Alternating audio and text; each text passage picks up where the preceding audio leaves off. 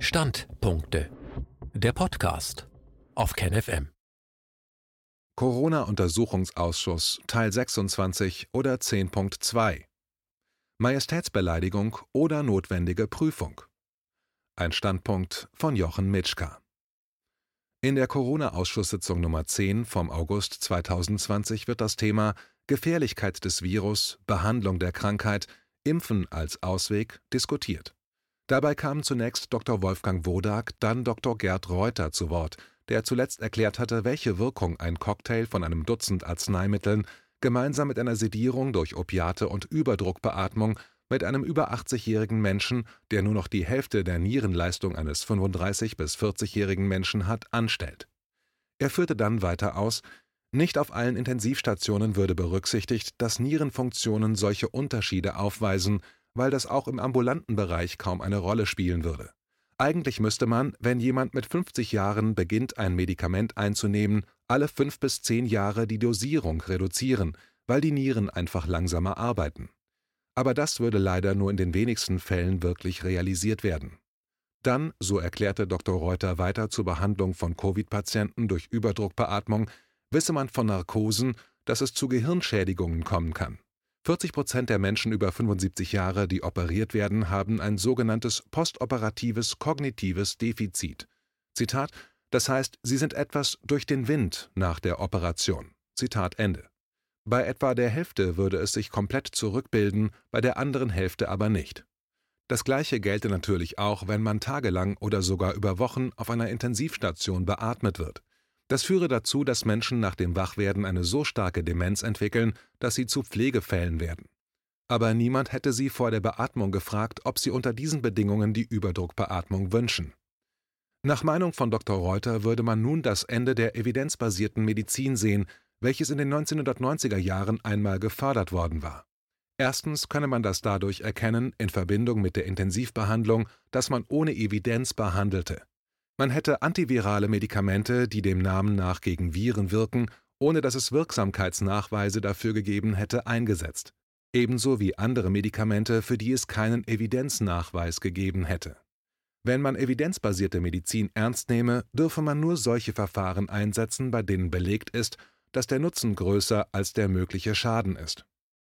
Der zweite Beweis, dass es keine evidenzbasierte Medizin mehr gebe, erkenne man an den Tests. Zitat Ich lasse einen Test, der nichts besagt, der ein paar RNA-Schnipsel auf der Schleimhaut eines Menschen nachgewiesen hat, entscheiden, ob jemand gesund oder krank ist, ob jemand infektiös oder nicht infektiös ist.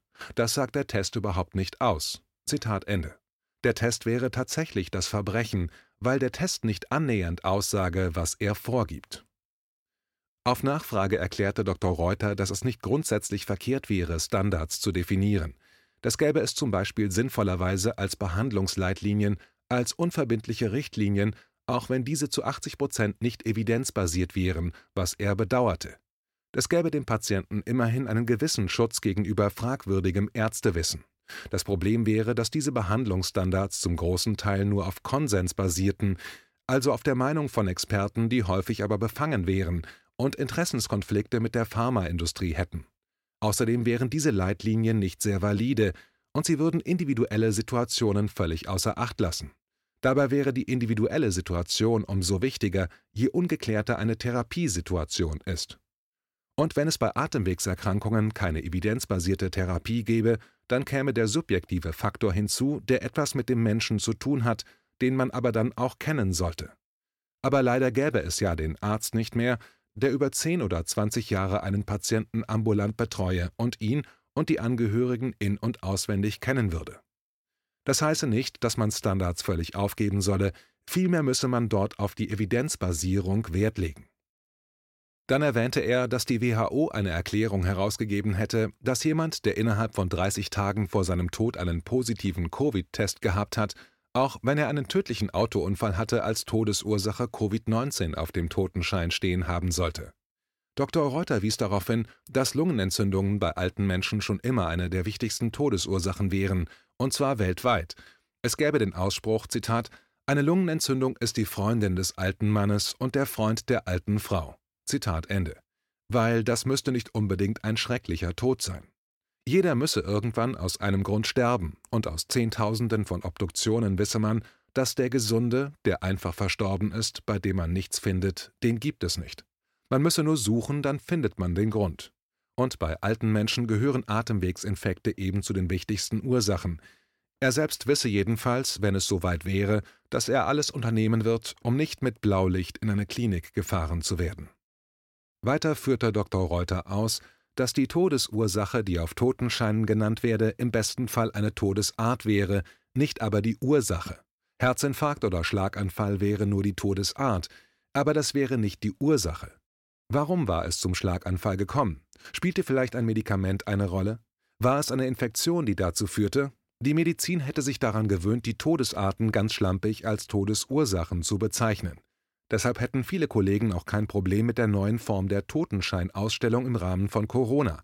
Dabei wäre der Tod immer eine Folge einer Kausalitätskette. Bei alten Menschen gäbe es bekannterweise Immobilisation, bei der dann der Mensch leicht eine Lungenentzündung bekommt, die dann die Todesart ist. Aber die Ursache wäre die Immobilisierung. Ähnlich verhalte es sich mit der Instabilität. Stürze in Verbindung mit Lungenentzündungen würden häufig zum Tode führen. Auch Inkontinenz müsse man nennen, die zu Harnwegsinfekten bei alten Menschen, zu Sepsis und dem Tode führen können. Schließlich nannte er die intellektuelle Einschränkung durch Demenz und schließlich den iatrogenen Tod, den Tod durch die Behandlung des Arztes. Und jeder dritte Mensch sterbe durch eine ärztliche Behandlung, aber als Ursache würde jeweils nur die Todesart benannt werden.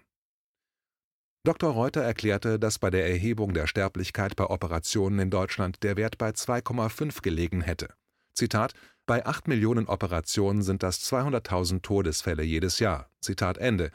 Wenn nun durch Corona weniger operiert werde, vielleicht eine oder zwei Millionen Operationen ausfallen, man eben von 25.000 bis 50.000 Todesfällen weniger durch Operationen ausgehen könne. Relativiert würde das durch die höhere Anzahl an Suiziden. Es gäbe kaum Totenscheine, auf denen Suizid als Todesursache angegeben werde. Er wies auf die Aussagen von Notfallsanitätern hin, die berichteten, dass sie während der Corona-Maßnahmen so viele Suizide sahen wie im gesamten Berufsleben vorher nicht. Dr. Füllmich warf ein, dass bekannt wäre, dass zu wenig Obduktionen in Deutschland gemacht würden und viele Morde dadurch gar nicht entdeckt werden. Er fragte dann, ob unter diesem Wissen es nicht seltsam wäre, dass die Anweisung vom RKI ergangen wäre, für Covid-Opfer keine Obduktion durchzuführen. Dr. Reuter antwortete, dass bis zum heutigen Tag gelten würde, dass die Toten die Lebenden lehren. Die Behauptung, dass man mit Labortests und bildgebenden Verfahren schon alles wüsste, wäre unzutreffend. In Deutschland würde noch nicht mal die nicht-invasive Obduktion gefördert werden, wie das in der Schweiz der Fall wäre. Man könnte zum Beispiel durch Computertomographie oder Magnetresonanztomographie Dinge wie Luft in der Lunge klären. War er schon tot, als er ins Wasser fiel oder nicht, könnte dadurch zum Beispiel geklärt werden. Außerdem sind diese Scans geeignet, um Pathologen aufzuzeigen, worauf sie sich bei weiteren Untersuchungen konzentrieren sollten, was in der Schweiz genutzt wird. Die Techniken gäbe es seit über 30 Jahren in Deutschland, aber niemand hätte diese Form der Obduktionsdurchführung gefördert. Stattdessen werde immer von Aufschneiden gesprochen und dadurch die Abneigung, auch bei Angehörigen, gegen eine Obduktion erhöht. Zitat Manche Wahrheit über das Leben findet man erst nach dem Tod. Zitat Ende.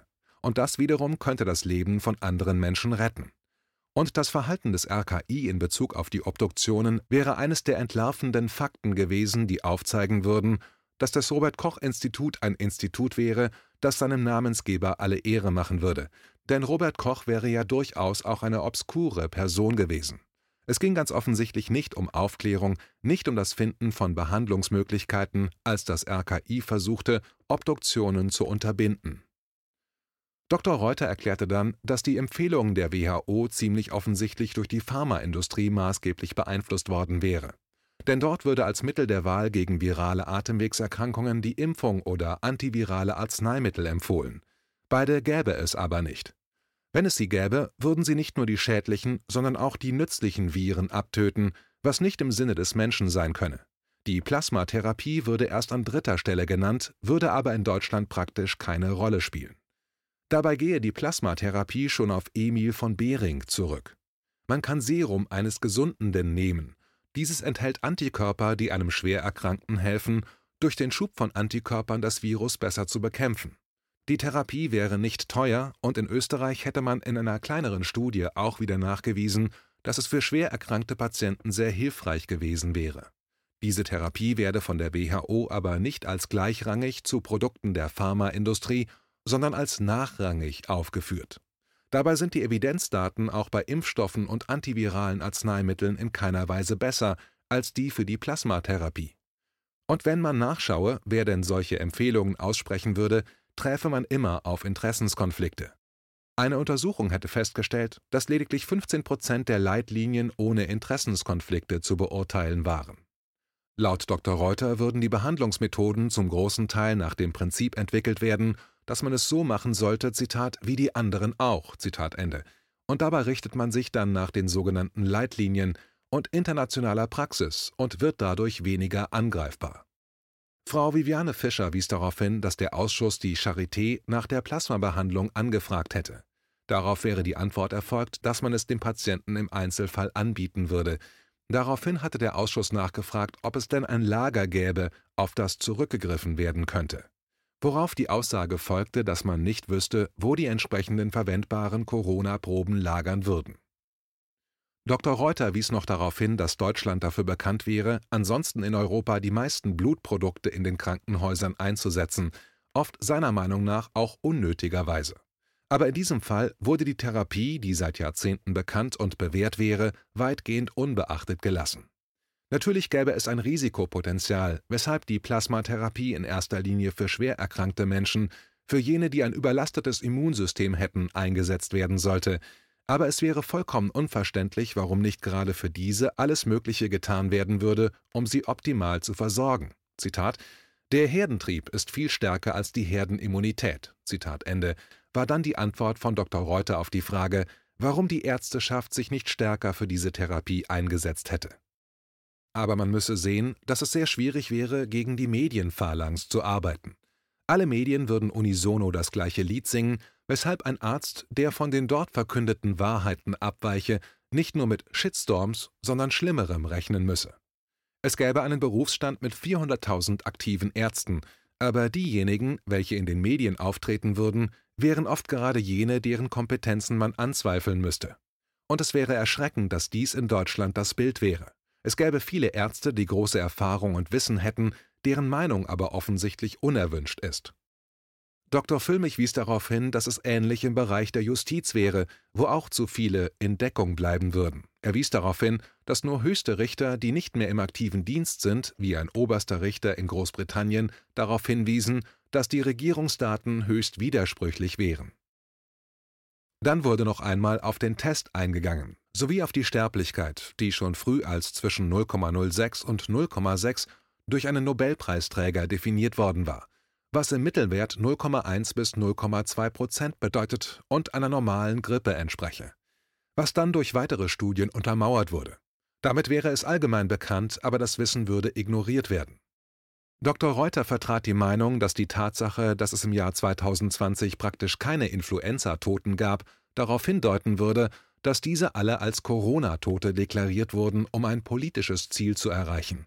Und das gelte für andere Falschaussagen ebenso. Dr. Reuter erklärte dann noch einmal, dass er Menschen, welche Symptome haben, die niesen und husten, aber unbedingt das Haus verlassen müssten, schon einen Mund-Nasenschutz empfehle, zum Schutz vor einer zu großen Verbreitung von Tröpfchen dass es aber für andere, die keinerlei Symptome haben, vollkommen irrelevant wäre, einen MSN zu tragen.